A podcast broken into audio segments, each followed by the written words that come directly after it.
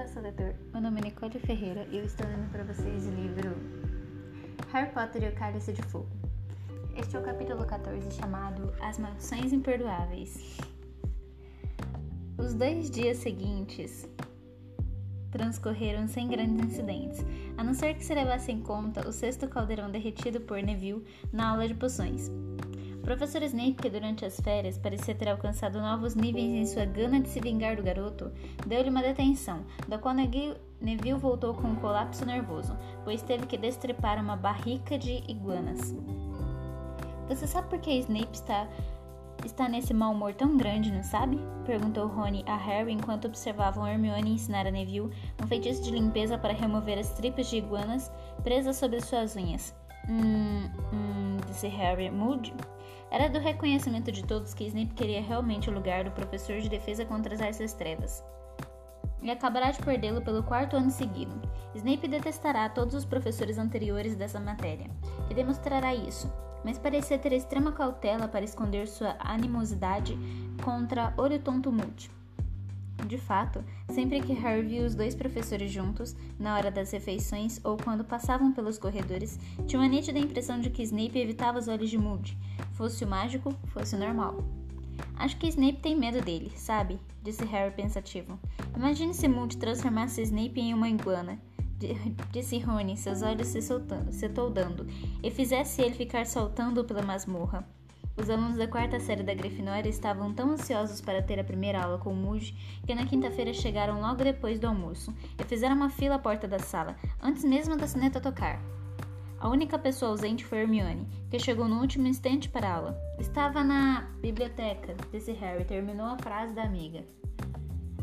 Anda logo, senão não vamos arranjar lugares decentes. Eles correram para pegar três cadeiras bem diante da escrivaninha do professor. Apanharam seus exemplares de As Forças das Trevas, um guia para sua proteção, esperaram anormalmente quietos. Não tardaram a ouvir os passos sincopados de Moody, que vinham pelo corredor e que, ao entrar na sala, parecia mais estranho e amedrontado do que nunca. Seu pé de madeira em garra parecia ligeiramente por baixo das vestes. Podem guardar isso, rosnou ele, apoiando-se na escrivaninha para se sentar. Esses livros, não vou precisar deles. Os alunos tornaram a guardar os livros nas mochilas. Rony tinha um ar excitado. Moody apanhou a folha de chamada. Sacudiu sua longa juba de cabelos grisalhos para afastá-los do rosto contorcido e marcado, e começou a chamar os, os nomes. Seu olho normal percorrendo a lista e o olho mágico tirando, girando, fixando-se em cada aluno quando ele respondia. Certo, então, concluiu ele, quando a última pessoa confirmar a presença. Tenho um, uma carta do professor Lupin sobre essa turma. Parece que vocês receberam um bom embasamento para enfrentar criaturas das trevas. Estudaram bichos-papões, barretes vermelhos, rinkpunks, grindylows, capas e lobisomens, correto?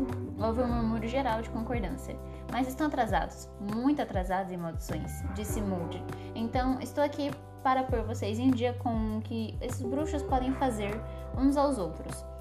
Tenho um ano para lhe ensinar a lidar com as forças das. Que? O senhor não vai ficar? Deixou escapar Rony.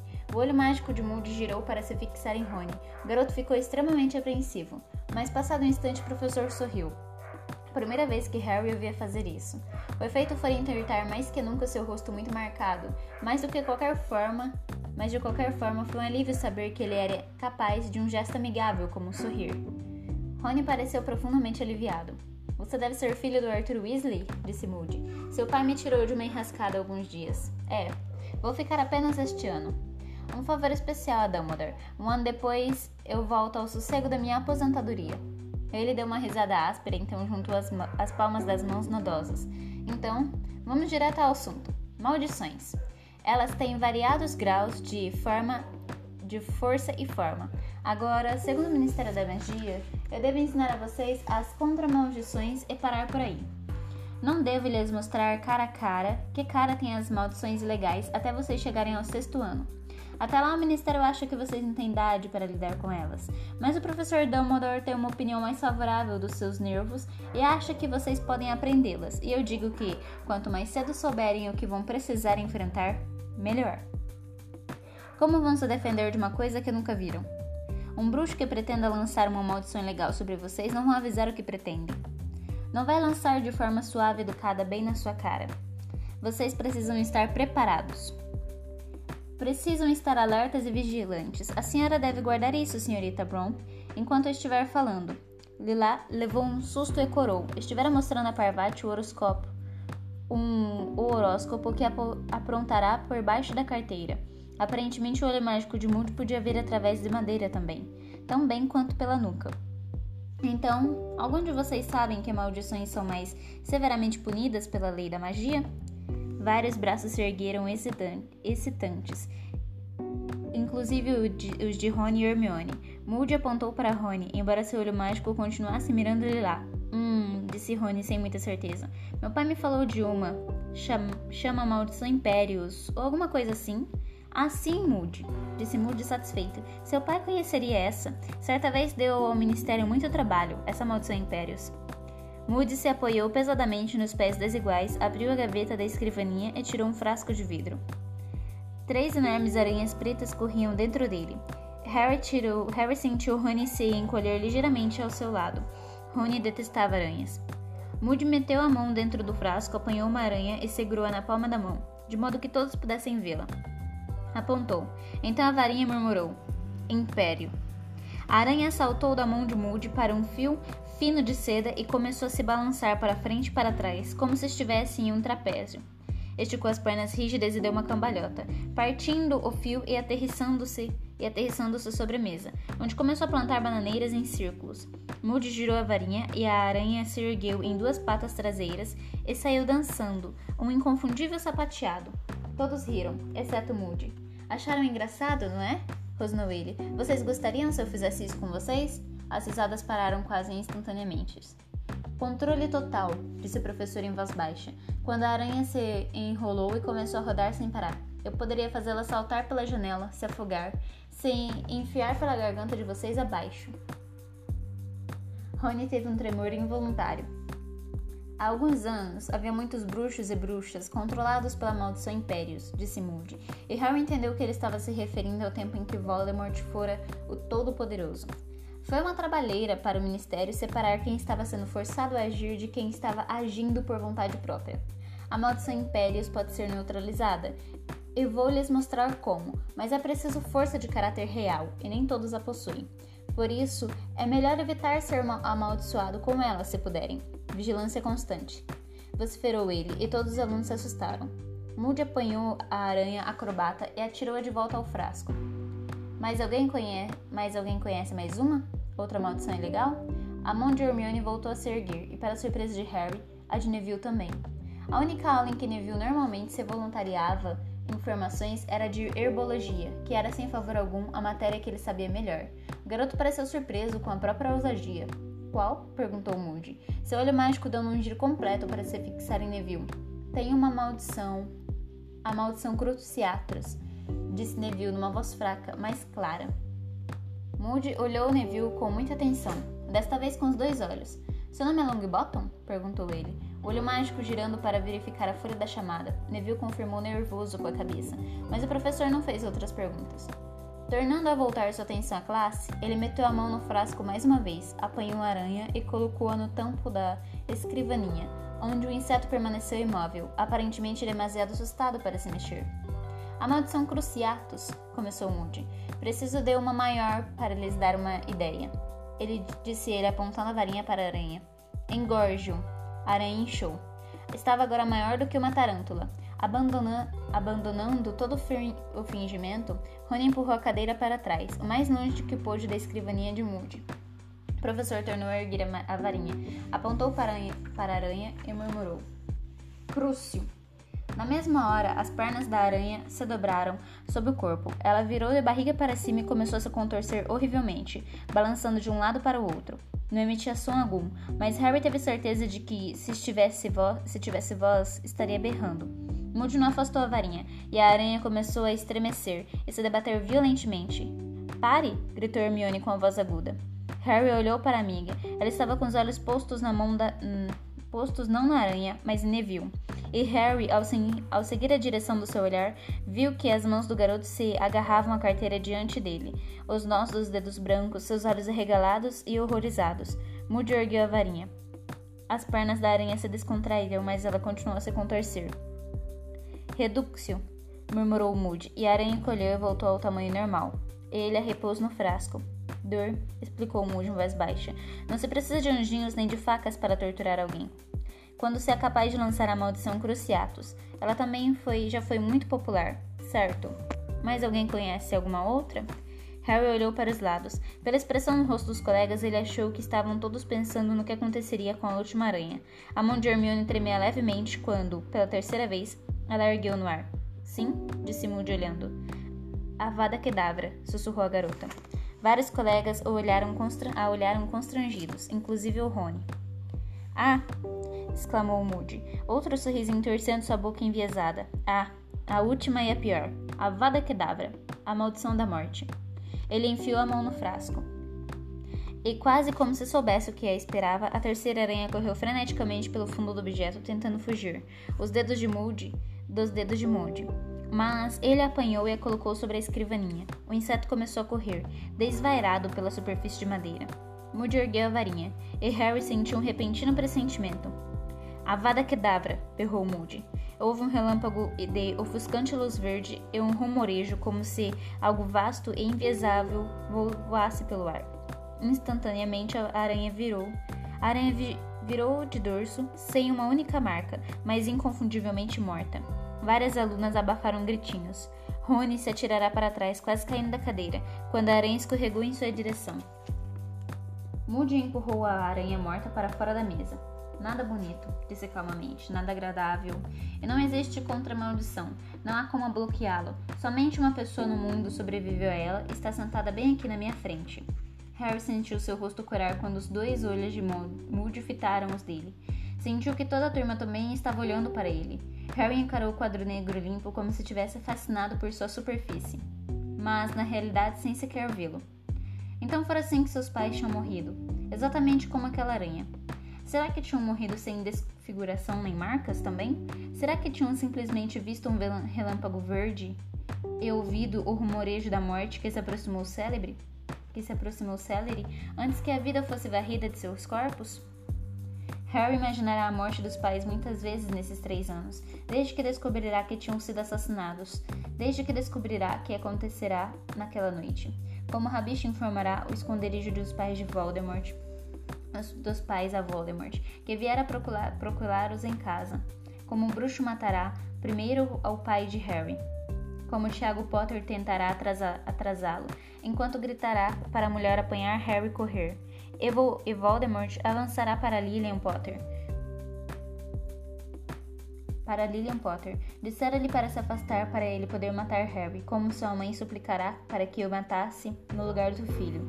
Recusará-se a deixar de proteger o filho com o corpo. Então Voldemort assassinará também. Antes de virar a varinha contra Harry. Harry conhecia esses detalhes porque ouvirá a voz dos pais quando enfrentará os dementadores no ano anterior pois esse era o terrível poder dessas criaturas, forçar suas vítimas a reviverem as piores lembranças de suas vidas e se afogarem impotentes no próprio desespero. Harry teve a expressão de que Moody recomeçará a falar de muito longe, com um esforço. Com um enorme esforço, ele se obrigou a voltar ao presente e fixar atenção no que o professor dizia. Avada Kedavra é uma maldição que exige magia poderosa para lançá-la. Vocês podem apanhar as varinhas agora, apontá-las para mim, dizer as palavras e duvido que consigam sequer que meu nariz sangre. Mas isso não importa. Não estou aqui para ensiná-los a lançá-la. Ora, se não há uma contramaldição, por que estou lhes mostrando essa maldição? Porque vocês precisam conhecê-la. Vocês têm que reconhecer o pior. Vocês não querem se colocar em uma situação em que precisem ser que precisem enfrentá-la. Vigilância permanente. Berrou ele, e a turma inteira tornou a se sobressaltar. Agora, essas três maldições, Avada Kedavra, Impérios e Cruciatus, são conhecidas como as maldições imperdoáveis. O uso de qualquer uma delas em um semelhante humano é suficiente para ganharem uma pena de prisão perpétua em Azkaban. É isso que vão ter que enfrentar. É isso que preciso lhes ensinar a combater. Vocês precisam estar preparados. Vocês precisam de armas, mas acima de tudo, precisam praticar uma vigilância constante permanente. Apanhem suas penas. Copiem o que eu vou ditar. Os alunos passaram o resto da aula tomando notas sobre cada uma das maldições imperdoáveis. Ninguém falou até a sineta tocar, mas quando Moody os dispensou, eles saíram da sala e explodiram em falatórios irrefreáveis. A maioria dos alunos discutindo as maldições em tom de assombros. Você viu ela se contorcendo? E quando ele matou a aranha assim? Comenta comentavam a aula pensou Harry, como se ela tivesse sido um espetáculo fantástico. Mas ele não achará nada divertida, tampouco Hermione. Anda logo, disse ela tensa para Harry e Rony. Não é biblioteca outra vez, é? Respondeu, perguntou Rony. Não, respondeu a garota secamente, apontando para o corredor lateral. Neville. Neville estava em pé sozinho no meio do corredor, de olhos fixos na parede de pedra oposta, com uma a mesma expressão horrorizada e pasma que fizera quando Moody demonstrará a maldição Cruciatus. Neville? chamou Hermione de mansinho. Neville virou a cabeça. Ah, alô, disse ele, a voz mais aguda do que habitualmente. Olha, interessante, não foi? Que será que tem para o jantar? Estou morto de fome, vocês não? Neville, você está bem? perguntou Hermione. Ah, claro, estou ótimo, balbuciou o garoto na mesma voz anormalmente aguda. Jantar muito interessante, quero dizer. Aula, que será que tem para comer? Rony lançou a Harry um olhar assustado. Neville o quê? mas eles ouviram às costas um som seco e metálico, e metálico estranho e, ao se virarem, viram o professor Moody vindo em sua direção. Os quatro ficaram em silêncio observando-o apreensivo, mas quando ele falou, foi com um, rosnado bem mais baixo e gentil do que tinham ouvido até então. Está tudo bem, filho? disse ele a Neville. Por que não vem até a minha sala? Vamos, podemos tomar uma xícara de chá. Neville ficou ainda mais assustado ante a perspectiva de tomar chá com Moody. Ele não se mexeu, nem falou. Moody virou o olho mágico para Harry. Você está bem, não está, Potter? Estou, disse Harry quase em tom de desafio. O olho azul de Moody estremeceu de leve na órbita ao examinar Harry, então falou: Vocês têm que saber. Parece cruel, mas vocês têm que saber. Não adianta fingir. Bom, venha, Longbottom. Tem uns livros que podem lhe interessar. Neville olhou suplicante para Harry, Rony e Hermione, mas eles não disseram nada, de modo que o garoto não teve escolha senão se deixar conduzir, uma das mãos nodosas de Moody em seu ombro. Que foi que houve? perguntou Rony, observando Neville e Moody virarem para o outro corredor. Não sei, disse Hermione parecendo pensativa. Mas foi mal e tanto, hein? disse Rony a Harry quando se dirigiam ao salão principal. Fred e George tinham razão, não é? Ele realmente conhece o assunto. O Moody. Quando ele lançou a Avada Kedavra, o jeito que a aranha simplesmente morreu apagou na hora. Mas Rony se calou de súbito a ver a expressão no rosto de Harry e não tornou a falar até que chegarem, até chegarem ao salão, quando comentou que era melhor eles começarem a preparar as predições da professora Trelawney aquela noite, porque iam demorar horas naquilo. Hermione não entrou na conversa de Harry e Rony durante o jantar, mas comeu furiosamente depressa e em seguida foi para a biblioteca. Harry e Rony voltaram à torre da Grifinória. E Harry, que não pensará em outra coisa durante todo o jantar, agora levantou o assunto das maldições imperdoáveis. E Dumbledore não ficariam encrencados se o Ministério soubesse que vimos lançar as maldições? Perguntou Harry ao se aproximarem da mulher gorda. Provavelmente, disse Rony, mas Dumbledore sempre faz as coisas do jeito dele, não é? E Moody, eu imagino, já anda encrencada há anos, atacar primeiro e fazer perguntas depois, Vê só a história das latas de lixo, biruto. A mulher gorda girou para frente, revelando a passagem, e eles entraram na sala comunal da Grifinória, que estava cheia e barulhenta. Vamos apanhar o nosso material de adivinhação então? disse Harry. Acho que sim, gemeu Rony. Os dois subiram ao dormitório para apanhar os livros e mapas e encontraram Neville sozinho sentado na cama, lendo. Parecia bem mais calmo do que no fim do que ao fim da aula de Moody embora ainda não tivesse completamente normal. Seus olhos ainda estavam muito vermelhos. Você está bem, Neville? perguntou Harry. Ah, estou ótimo, obrigado. L lendo o livro que o professor Moody me emprestou. Ele mostrou o livro, Plantas Mediterrâneas e suas propriedades mágicas. Parece que a professora Sprout disse a ele que sou realmente bom em herbologia, disse Neville. Havia um quê de orgulho em sua voz que Harry raramente ouvira antes. O professor achou que eu gostaria desse. Repetiu para Neville o que a professora Sprout dissera, pensou Harry, por uma maneira muito delicada de animar o garoto, porque Neville raramente ouvia alguém dizer que ele era bom em alguma coisa. Era o tipo de coisa que o professor Lupin teria feito. Harry e Rony apanharam seus exemplares de Esclarecendo o Futuro e voltaram à sala comunal. Procuraram a mesa e começaram a trabalhar nas predições para o ano seguinte. Uma hora mais tarde, tinham feito pouco progresso. Embora a mesa estivesse coalhada de pedaços de pergaminhos cobertos com somas e símbolos, e o cérebro de Harry estivesse enevoado, como se impregnado pela fumaça da lareira da professora Trelawney. Não tenho a menor ideia do que significa isso, falou ele, examinando a, a, longa lista de cálculos. Sabe de uma coisa? disse Rony, cujos cabelos estavam de pé, de tanto o garoto passar o dedo por eles. Cheio de frustração. Acho que voltamos à velha regra da adivinhação. Que? Inventar? É, disse Rony, varrendo da mesa um monte de anotações e mergulhando a pena no tinteiro para começar a escrever. Na próxima segunda-feira, disse ele enquanto escrevia, há grande probabilidade de eu apanhar uma tosse devido à infeliz conjunção de Marte com Júpiter. Ele ergueu os olhos para Harry. Você conhece ela. Escreva uma porção de desgraças que ela engole tudo. Certo, disse Harry, amassando seu primeiro rascunho e atirando-o para cima das cabeças de um grupo de alunos do primeiro ano que conversavam. Bem, muito bem. Na segunda-feira vou correr o perigo de um me queimar. E vai mesmo, disse Rony sombriamente. Vamos ver os explosivos de novo. Ok, terça-feira vou hum, perder algo valioso, disse Harry que folheava o esclarecendo o futuro procurando a procura de ideias. Boa, disse Rony copiando. Por causa de um Mercúrio? Por que você não leva uma punhalada pelas costas de alguém que você pensou que fosse amigo? Legal, disse Harry notando a sugestão, porque Vênus está na 12 segunda casa. E na quarta-feira acho que vou levar a pior em uma briga. Ah, eu ia ter uma briga. Ok, vou perder uma aposta. É, você vai apostar que vou ganhar a minha briga. Os garotos continuaram a inventar as predições, que foram se tornando mais trágicas por mais uma hora, enquanto a sala comunal se esvaziava à medida que as pessoas iam se deitar. Bichento foi até os dois, deu um salto leve por, para uma cadeira vazia e mirou Harry misteriosamente, de modo semelhante ao de Hermione quando sabia que os garotos não estavam fazendo dever de casa direito. Correndo a olhar pela sala, tentando pensar em alguma desgraça que ainda não tivesse usado, Harry viu Fred e George sentados juntos à parede oposta, as cabeças encostadas uma na outra, as penas na mão, examinando um pedaço de pergaminho.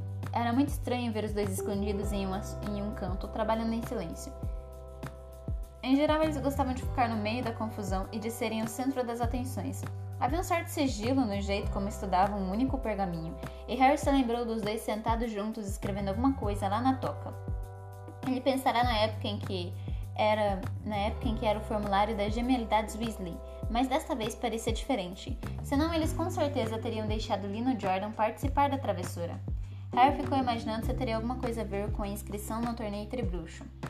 Enquanto Harry observava, George sacudiu a cabeça para Fred, rabiscou alguma coisa com a pena e disse num tom muito baixinho que mesmo assim ecoou pela sala quase deserta.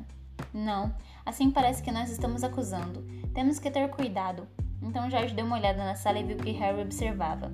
Harry sorriu e voltou depressa às predições. Não queria que George pensava, pensasse que ele estava bisbilhotando. Logo depois, os gêmeos enrolaram o pergaminho, deram boa noite e foram se deitar. Fred e George tinham saído havia uns 10 minutos quando o buraco do retrato se abriu e Hermione entrou na sala comunal, trazendo um rolo de pergaminho em uma das mãos e uma caixa cujo conteúdo fazia barulhos na outra. Bichento ergueu as costas, ronronando. Alô, disse ela. Acabei. Eu também, disse Rony em tom triunfante, largando a pena. Hermione se sentou, deixando as coisas que carregava em uma poltrona vazia, e puxou as predições de Rony para ver. Não vai ter um, na um mês nada bom, hein? disse ela ironicamente quando o bichento veio se enroscar no seu colo. Bem, pelo menos estou prevenindo, bocejou Rony. Você parece que vai se afogar duas vezes, disse a garota. Ah, vou é, disse Rony abaixando os olhos para suas predições. É melhor eu trocar uma delas por um acidente com um hipógrafo desembestado. Você não acha que está um pouco óbvio que você inventou tudo isso? Perguntou Hermione. Como é que você se atreve? exclamou Rony, fingindo-se ofendido. Estivemos trabalhando como elfos domésticos aqui. Hermione ergueu as sobrancelhas. É só uma expressão, acrescentou ele depressa. Harry pousou a pena, tendo acabado de predizer a própria morte por decapitação que é que tem nessa caixa? perguntou ele apostando-a. Apontando-a.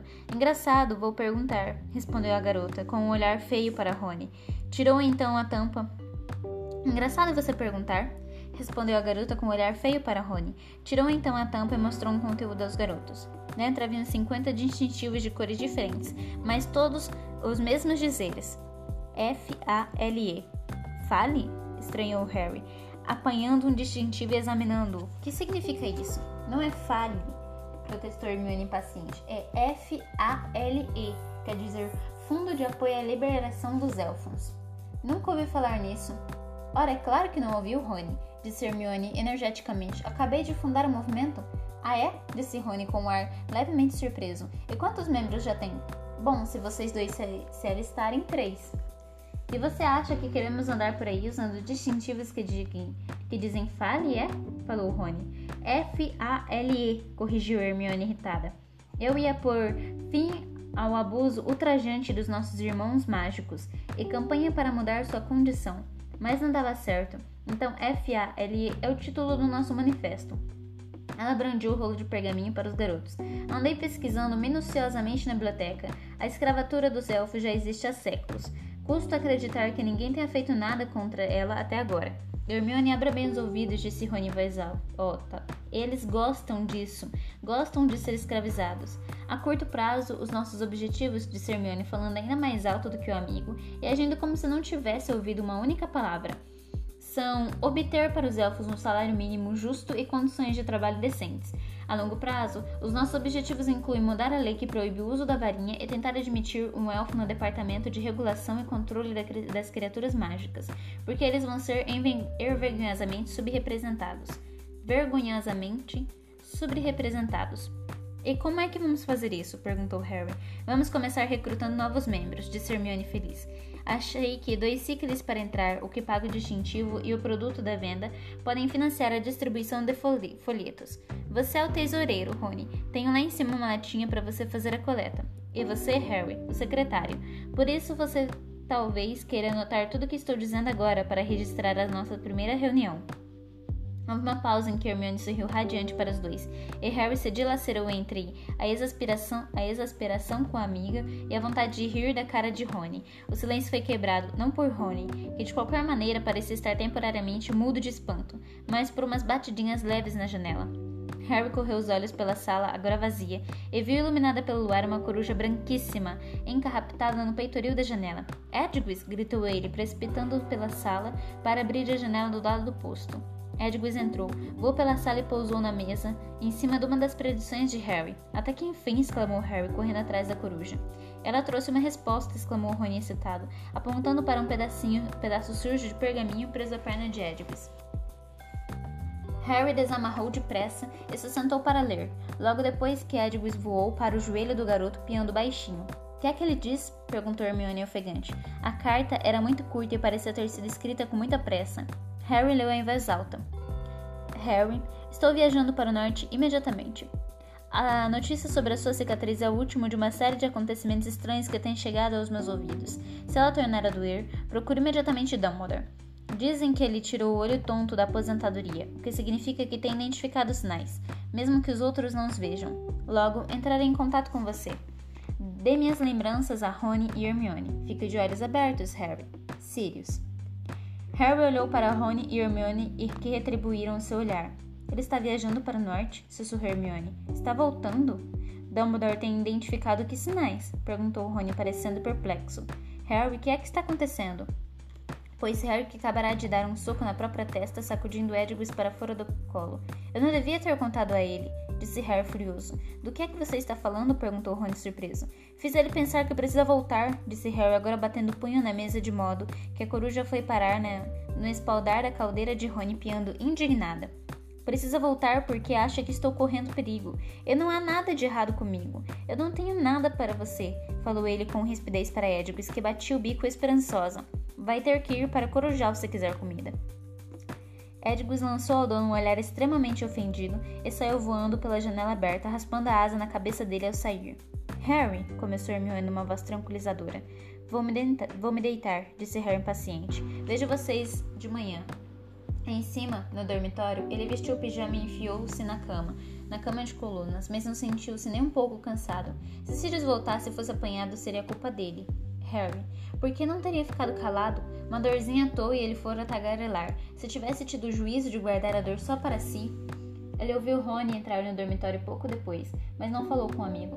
Durante um longo tempo, Harry ficou contemplando o dócil escuro de sua cama. O dormitório estava completamente silencioso. Se ele estivesse menos preocupado, teria reparado que a ausência do costume... dos costumeiros roncos de Neville significava que ele não era o único que estava acordado. Este foi o capítulo 14. Eu espero que vocês tenham gostado. A gente se vê no capítulo 15 chamado Belks Batons e Durmstrang. Até breve!